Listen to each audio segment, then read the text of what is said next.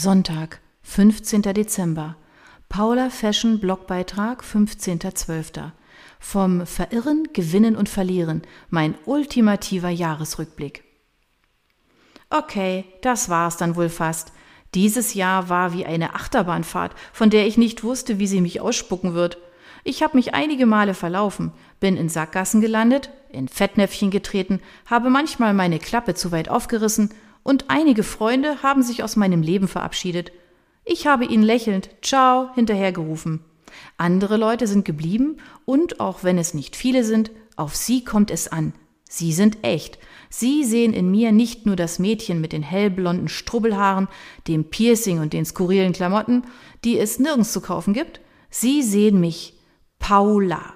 Allen voran Rocco, ohne den ich nicht gewusst hätte, wie ich dieses Jahr überstehen soll. Aber ich habe mich nicht nur verirrt in diesem Jahr, ich habe auch etwas gewonnen. Während ich so viel entworfen und genäht habe wie nie zuvor, ist mir eines klar geworden. Es ist genau das, was ich tun will in meinem Leben, das und nichts anderes. Wenn ich zeichne, entwerfe, verwerfe, zerknülle und wieder neu entwerfe und mich anschließend an die Nähmaschine setze, dann bin ich einfach nur ich.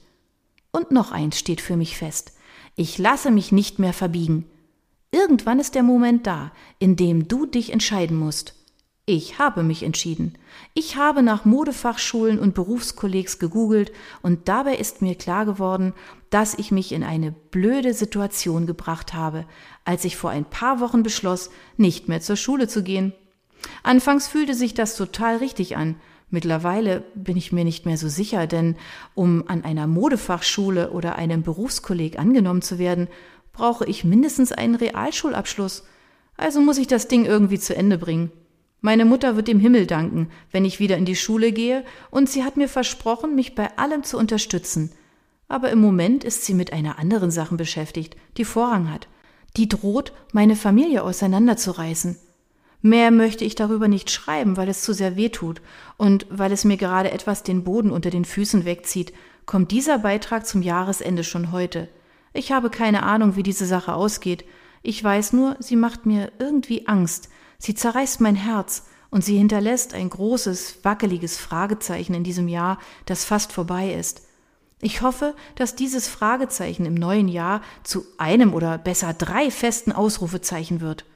Die drei Kerzen heute brennen für einen Menschen, der mir sehr nahe steht und dem ich damit alle Kraft der Welt sende. Paula.